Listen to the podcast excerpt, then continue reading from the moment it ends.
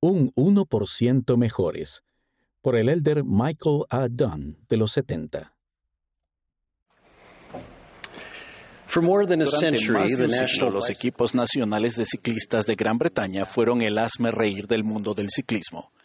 Sumidos en la mediocridad, los ciclistas británicos solo lograron un puñado de medallas de oro en 100 años de competencias olímpicas y resultaron incluso más decepcionantes en la prueba reina del ciclismo, el Tour de Francia de tres semanas de duración en la que ningún corredor británico había vencido en 110 años. Tan lamentablemente era la situación de los ciclistas que los fabricantes de bicicletas se negaban a vendérselas por temor a manchar el nombre de ellos. A pesar de invertir grandes recursos en tecnología de punta y en los programas de entrenamiento más novedosos, no funcionó para nada. Bueno, nada hasta 2003, cuando se produjo un pequeño cambio, en gran medida inadvertido, que cambiaría para siempre la trayectoria del ciclismo británico. Esa nueva perspectiva revelaba asimismo un principio eterno, con una promesa respecto a nuestro afán, a menudo desconcertante, de mejorar. ¿Qué ocurrió en el ciclismo británico que tiene tanta relevancia para nuestro empeño personal para ser mejores hijos e hijas de Dios? En 2003 se contrató a Sir Dave Braceford, a diferencia de los entrenadores, anteriores que intentaron realizar cambios drásticos de la noche a la mañana, Sir Braceful apostó por una estrategia a la que denominó agregación de ganancias marginales y que consistía en implementar pequeñas mejoras en todo. Eso conllevaba a medir constantemente estadísticas fundamentales y entrenar concentrándose en puntos débiles. Es algo similar a lo que el profeta Samuel en la manita denomina andar con circunspección. Esta visión más amplia y global evita caer en la trampa de la miopía, que hace que nos fijemos solo en los problemas o pecados más obvios. Braceful dijo, este principio surgió de la idea de que si se descompone en partes todo lo relativo a andar en bicicleta y luego esas partes se mejoran en un 1%, al unirlas se obtiene una mejora conjunta importante. Su método está en consonancia con el del Señor, quien nos enseñó lo crucial que es el 1%, incluso a costa del otro 99%. Por supuesto, Él nos enseñaba enseñando el mandato del Evangelio de buscar a las personas necesitadas, pero ¿qué pasaría si aplicáramos ese mismo principio al agridulce segundo principio del Evangelio, el arrepentimiento? En lugar de quedar bloqueados por la agitación y la oscilación extrema entre el pecado y el arrepentimiento, ¿qué pasaría si centráramos nuestra atención pero ampliándola? En lugar de intentar ser perfectos en todo, ¿qué pasaría si abordáramos solo una cosa? Por ejemplo, ¿qué pasaría si con esta nueva percepción panorámica descubrieran que han descuidado la lectura del libro de Mormón? Pues bien, en lugar de leer a la desesperada las 642 páginas en una sola noche, ¿qué tal si se comprometieran a leer solo un 1%, es decir, seis páginas al día? ¿U otra meta viable en su situación? Al final, ¿podría la suma de ganancias marginales pequeñas pero constantes en nuestra vida ser el cambio hacia la victoria? aún sobre nuestros, nuestros defectos personales, ¿puede este modelo pequeño pero surtir el efecto que en verdad necesitamos? El prestigioso autor James Clear dice que esta estrategia pone las matemáticas claramente en nuestro favor y sostiene que los hábitos constituyen el interés compuesto de la superación personal. Si pueden mejorar en algo, aunque solo sea un 1% por día, al cabo de un año serán 37 veces mejores.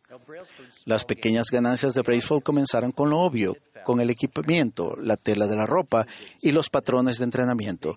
Pero su equipo no se detuvo ahí, siguieron buscando mejoras del 1% en aspectos inesperados y que se pasaban por alto, como la nutrición e incluso en detalles relativos.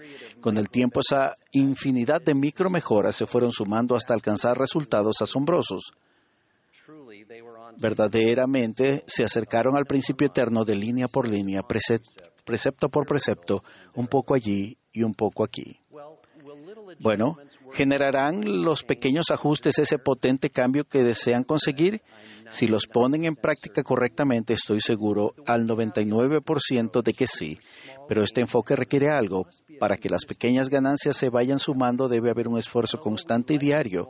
Y aunque probablemente no lleguemos a ser perfectos, debemos estar decididos a que nuestra persistencia se traduzca en paciencia. Háganlo así y las recompensas placenteras de una mayor rectitud les brindarán el gozo y la paz que buscan. Como el presidente Nelson explicó, nada es más liberador, más ennoblecedor ni más crucial para nuestro progreso que centrarse con regularidad y a diario en el arrepentimiento. El arrepentimiento no es un suceso, es un proceso. Es la clave de la felicidad y la paz interior. Cuando lo acompaña la fe, el arrepentimiento despeja el acceso al poder de la expiación de Jesucristo. En cuanto a este requisito previo de la fe, las escrituras son claras. Todo lo que se requiere es un principio, un poco de fe. Y si podemos cultivar esta mentalidad de un grano de mostaza, también podemos esperar que se produzcan mejoras imprevistas y excepcionales en nuestra vida. Recuerden, no obstante que, así como no podemos pretender pasar de ser Atila el uno a ser la Madre Teresa de la noche a la mañana, también debemos reorientar nuestros patrones de mejora de forma gradual. Aunque los cambios necesarios en su vida sean a gran escala, comiencen poco a poco, sobre todo si se sienten abrumados o desanimados. Este proceso o no siempre se lleva a cabo de manera lineal. Incluso entre los más resueltos se pueden dar reveses. Después de haber experimentado esta frustración en mi propia vida, sé que a veces puede parecer que avanzamos un, un 1% y retrocedemos un 2%. Sin embargo, si somos constantes en nuestra determinación de ir consiguiendo a duras penas esas ganancias del 1%, aquel que sufrió de nuestros dolores ciertamente nos llevará sobre él. Por supuesto, si estamos involucrados en pecados graves, el Señor es claro e inequívoco. Debemos dejar de cometerlos, obtener ayudas del obispo y detenernos de hacerlo inmediatamente. pero tal como nos exhortó el Elder Betnar, las mejoras espirituales pequeñas, constantes y progresivas son los pasos que el Señor quiere que tomemos. El prepararnos para andar sin culpa ante Dios es uno de los propósitos de la vida mortal y la búsqueda de toda una vida no se obtiene con resultados periódicos esporádicos de intensa actividad espiritual. Entonces, ¿De verdad este pequeño método funciona con el arrepentimiento y el cambio verdadero?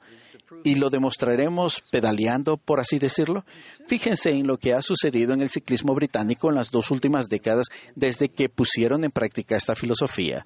Los ciclistas británicos han ganado el famoso Tour de Francia, asombrosamente en seis ocasiones. En los cuatro últimos Juegos Olímpicos, Gran Bretaña ha sido el país de mayor éxito en todas las disciplinas del ciclismo. Y en los Juegos Olímpicos de Tokio, que concluyeron recientemente, el Reino Unido ganó más medallas de oro en ciclismo que ningún otro país. Sin embargo, mucho más importante que la plata o el oro del mundo, la valiosa promesa en nuestro camino es eh, a las eternidades es que con certeza triunfaremos en Cristo. Y al comprometernos a efectuar mejoras pequeñas pero constantes, se nos promete una corona incorruptible de gloria. Con la expiación de disfrutar de ese brillo, que no se acentúa, los invito a examinar su vida para averiguar qué es lo que están haciendo y qué es lo que pueden hacer para seguir en ese camino. Busquen en su vida soluciones modestas pero posibles que puedan dar lugar al dulce gozo de ser un poco mejores. Recuerden que David utilizó solamente una piedrecita para derribar a un gigante aparentemente invencible, pero tenía otras cuatro piedras preparadas. De manera similar, la disposición inicua y el destino eterno de alma e hijo se vieron alterados por un pensamiento sencillo y destacado. El recuerdo de las enseñanzas de su Padre acerca de la gracia salvadora de Jesucristo. Y así sucede con nuestro Salvador que, aunque estaba libre de pecado, no recibió de la plenitud al principio, sino que continuó de gracia en gracia hasta que recibió la plenitud. Aquel que sabe si un pajarillo cae a tierra se centra tanto en los detalles como en los momentos trascendentales de nuestra vida y está listo ahora mismo para ayudarnos, sea cual sea su intento de mejorar un 1% después de esta conferencia, porque cada esfuerzo que hagamos por arrepentirnos, por muy pequeño que nos parezca, podría marcar la mayor diferencia en nuestra vida. Con este fin, el elder Neil Maxwell enseñó, la realización de un deseo justo, cada acto de servicio y cada acto de veneración, no importa cuán pequeños sean, incrementará nuestro progreso espiritual. En verdad es por medio de las cosas pequeñas y sencillas, aún el 1%, que se pueden realizar grandes cosas. La victoria final es 100% segura, después de hacer cuanto podamos, por medio del poder, los méritos y la misericordia de nuestro Señor y Salvador, Jesucristo. De ello testifico en el nombre de Jesucristo. Amén.